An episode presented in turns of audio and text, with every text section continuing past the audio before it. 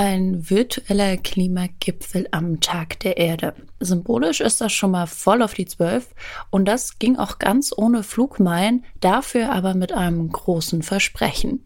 Die USA wollen ihre klimaschädlichen Emissionen in den kommenden neun Jahren um die Hälfte senken. US-Präsident Joe Biden sprach vergangene Woche vom Zitat Anfang einer nachhaltigen Zukunft. Aber ist das jetzt wirklich der große Wurf, den WissenschaftlerInnen, AktivistInnen und die Fridays for Future Bewegung seit Jahren fordern?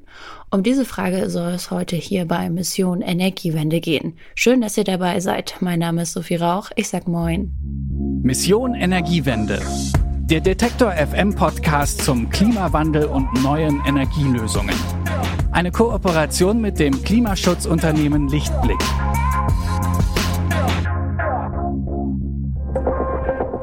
Bitte widmen Sie Ihre Aufmerksamkeit unserem Werbepartner.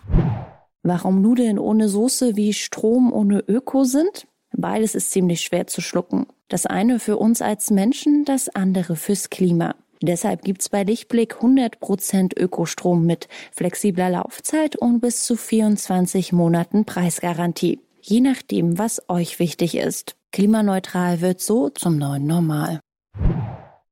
Für diese Folge haben wir mit Claudia Kempfert gesprochen. Sie ist Professorin für Energieökonomie und Nachhaltigkeit am Deutschen Institut für Wirtschaftsforschung in Berlin und eine weltweit anerkannte Expertin auf ihrem Gebiet. Sie berät etwa die Bundesregierung, die EU und die Vereinten Nationen. Meine Kollegin Ina Lebedjew hatte Gelegenheit, mit Claudia Kempfert zu sprechen. Ich würde als allererstes gern wissen wollen, Frau Kempfert, äh, wie haben Sie denn diesen Klimagipfel überhaupt verfolgt?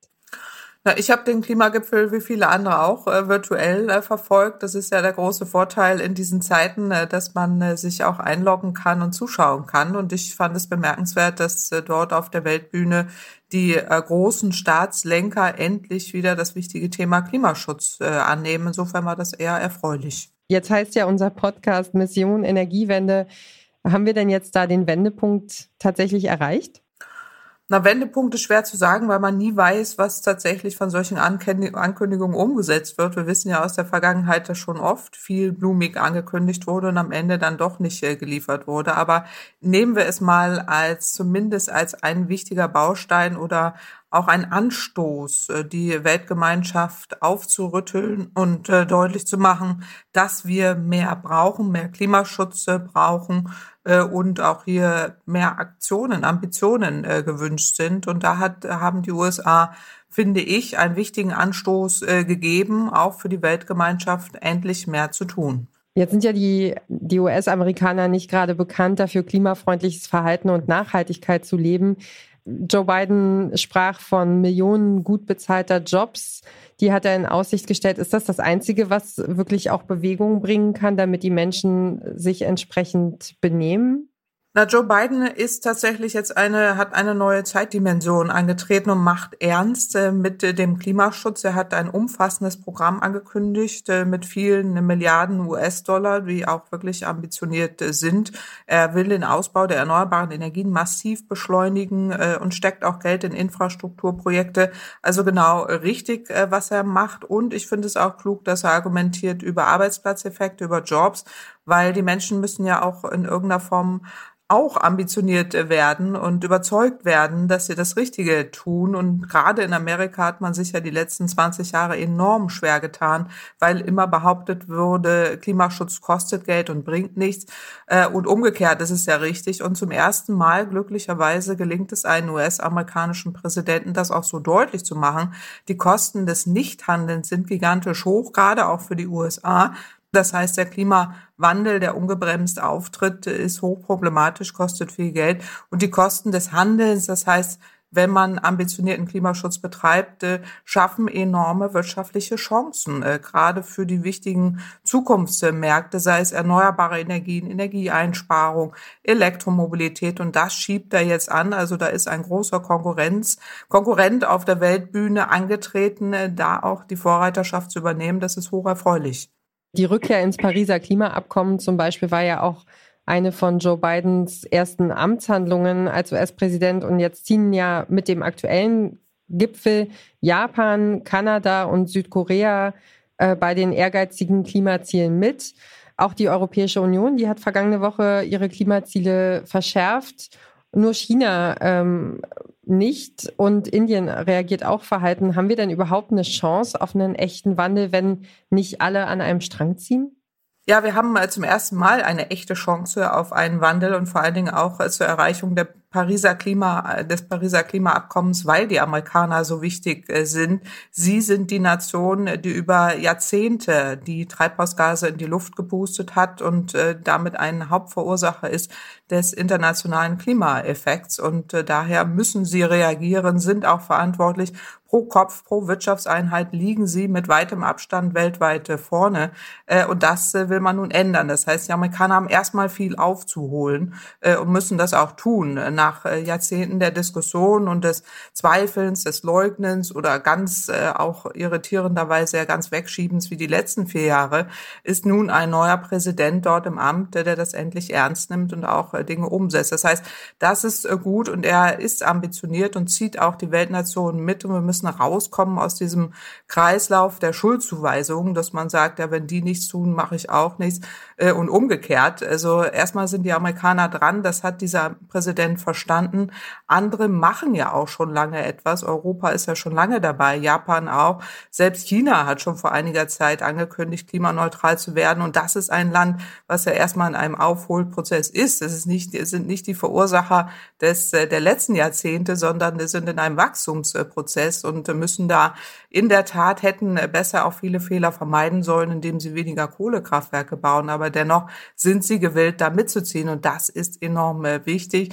Also also da äh, verspreche ich mir viel davon, gerade von den äh, Ländern Japan, Kanada und auch äh, China, äh, die hier genannt wurden. Ähm, man wird sehen, was Russland äh, noch in der Zukunft macht, überhaupt die ressourcenintensiven Länder wie Russland, Saudi-Arabien, also die Länder, die davon leben, fossile Energien zu verkaufen in der Welt. Was da passiert, da erhoffe ich mir einfach, dass die Märkte da die Antworten geben. Und da sind in der Tat die Amerikaner jetzt die Triebfeder. Sehen Sie denn auch irgendeinen negativen Aspekt nach diesem virtuellen Klimagipfel oder ähm, sind Sie einfach wirklich zuversichtlich, dass es vorangeht? Na, erstmal bin ich zuversichtlich, dass es vorangeht. Es ist nach langer, langer Zeit endlich mal ein Hoffnungsschimmer in Richtung internationalen Klimaschutz, den wir lange ersehnt haben, über Jahrzehnte ersehnt haben. Insofern besser spät als nie. Jetzt wird man sehen, was davon umgesetzt werden kann. Selbst in Amerika, wir wissen es ja äh, durch den Kongress, durch den Senat, was dort alles dann wieder nicht stattfindet. Aber da finde ich, ist der amerikanische Präsident äh, klug. Er argumentiert wirtschaftlich, wo er recht hat, mit Jobs, mit Infrastruktur Infrastrukturen. Das begeisterte die Amerikaner und da wird er viel Zustimmung bekommen. Ich hoffe einfach, dass er sich da auch in dem politischen äh, Lobbygefecht da durchsetzen äh, kann. Negativ äh, wird man sehen, was andere Länder machen. Also wenn ich dann höre, dass zum Beispiel der brasilianische Präsident kurz nachdem er da eine fulminante Rede gehalten hat, dass er die Umwelt liebt und alles dafür tun will, die zu erhalten, dann die Gelder streicht, den Amazonas-Regenwald zu erhalten und alles wieder tut, genau das Gegenteil zu machen, was er da eigentlich angekündigt hat.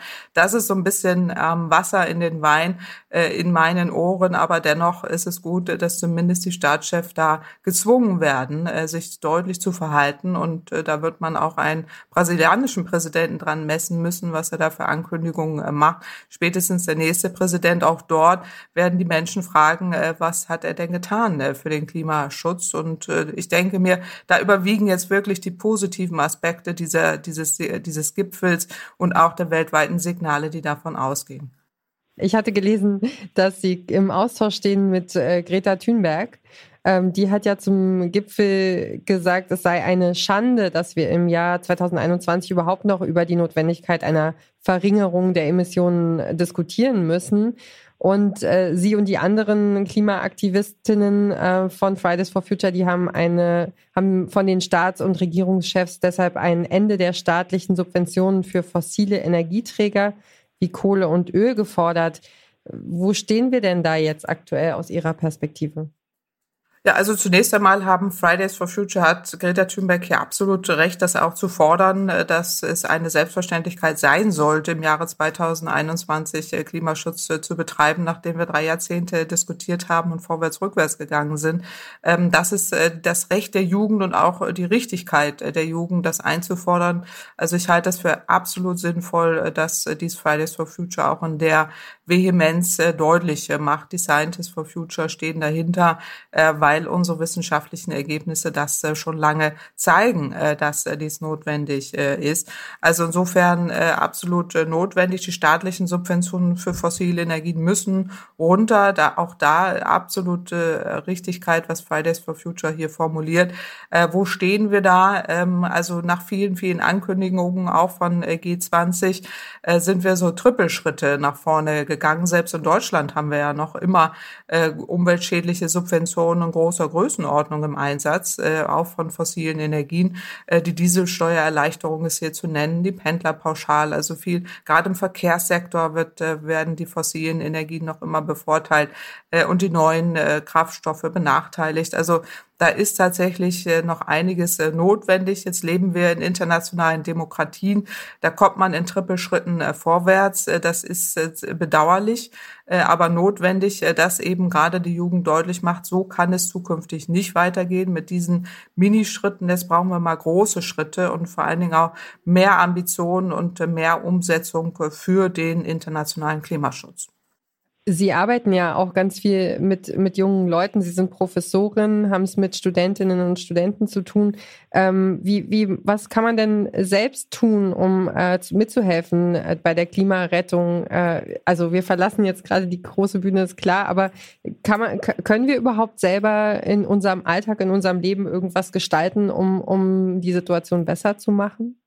Ja, jeder von uns und jede von uns äh, kann und sollte etwas zu tun, um alles besser zu machen. In meinem neuen Buch Mondays for Future gebe ich da genau Antworten drauf und auch äh, Tipps, äh, einige an der Zahl, 53 äh, Tipps für den Anfang. Also da kann sich jeder was aussuchen, äh, jenseits von äh, Konsumentscheidungen, weil äh, Klimaschutz gibt's nicht im Supermarkt, äh, sondern äh, jeder, jede kann sich einbringen, egal an welcher Stelle, ob im Unternehmen, wo man arbeitet oder im Verein, in der Schule, egal wo Lösungen erarbeiten, gemeinschaftlich Lösungen erarbeiten für Klimaschutz. Jeder kleine Beitrag zählt, weil wenn wir es wirklich machen würden, konsequent auch umsetzen würden, äh, bräuchten wir äh, gar nicht mehr die Weltbühnen, sondern es würde von äh, quasi von alleine gehen. Aber äh, das äh, funktioniert natürlich nicht so. Deswegen ist beides richtig, dass wir auf der globalen Ebene Abkommen haben, die Rahmenbedingungen auch runtergebrochen werden in Europa, in Deutschland auf die ländlichen, auf die regionalen äh, Kommunen heruntergebrochen werden und jeder, jede sich daran beteiligt, äh, aktiv mitzuwirken. Aber man kann eben auch Dinge ganz unkonventionell äh, auch äh, von unten äh, sich die Ideen erarbeiten und umsetzen. Äh, und dafür werbe ich einfach, dass jeder da wach bleibt und egal was man tut, alles ist wichtig und alles ist gut. Haben Sie noch mal ein konkretes Beispiel, äh, wenn Sie sagen, Klimaschutz gibt es nicht im Supermarkt? Wie, äh, wie kann ich das angehen, wenn es mich interessiert?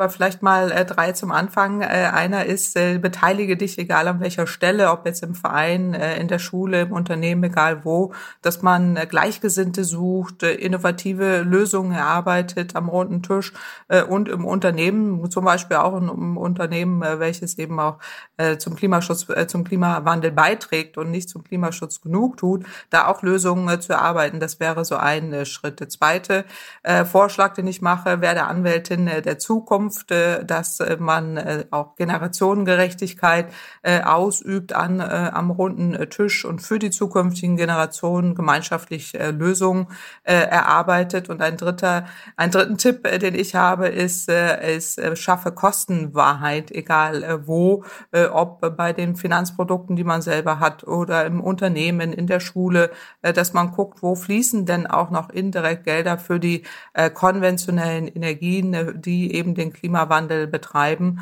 äh, und wo ließe sich das ändern äh, durch Ökostrom oder auch äh, bestimmte Finanzentscheidungen, die man dort tätigt, die genau darauf auszielen, äh, für den äh, Klimaschutz zu sein. Also das wären jetzt nur mal so drei konkretere Beispiele, aber im Buch finden sich 53, also 50 weitere, da kann jeder mal nachlesen. Endlich ein Hoffnungsschimmer. Zum ersten Mal haben wir eine echte Chance auf einen wirklichen Wandel. Das sagt zumindest die Wirtschaftswissenschaftlerin Professor Claudia Kempfert mit Blick auf die virtuelle Klimakonferenz. Zu der hatte der US-Präsident Joe Biden am Tag der Erde 40 Staats- und Regierungschefs eingeladen. Claudia Kempfert ist die Leiterin der Abteilung Energie, Verkehr und Umwelt am Deutschen Institut für Wirtschaftsforschung in Berlin. Meine Kollegin Ina Lebetjew hat mit ihr gesprochen. Und das war's auch schon mit dieser Folge von Mission Energiewende. Ich danke euch fürs Zuhören und dranbleiben. Und wenn ihr wollt, dann hören wir uns nächste Woche wieder. Da geht's hier um Klima und Sport. Wir schauen nämlich darauf, wie klimafreundlich Profisport ist und was es für Projekte und Konzepte gibt, Sport klimafreundlicher zu machen. Wenn ihr die Folge nicht verpassen wollt, dann abonniert doch sehr gerne den Podcast überall da, wo es Podcasts gibt. Ihr habt Themen, denen wir uns hier im Podcast genauer widmen sollen, kein Problem. Schreibt mir einfach eine Mail an klima.detektor.fm. Ich freue mich von euch zu lesen. Also dann bis zum nächsten Mal. Mein Name ist Sophie Rauch. Macht's gut und bleibt gesund. Mission Energiewende.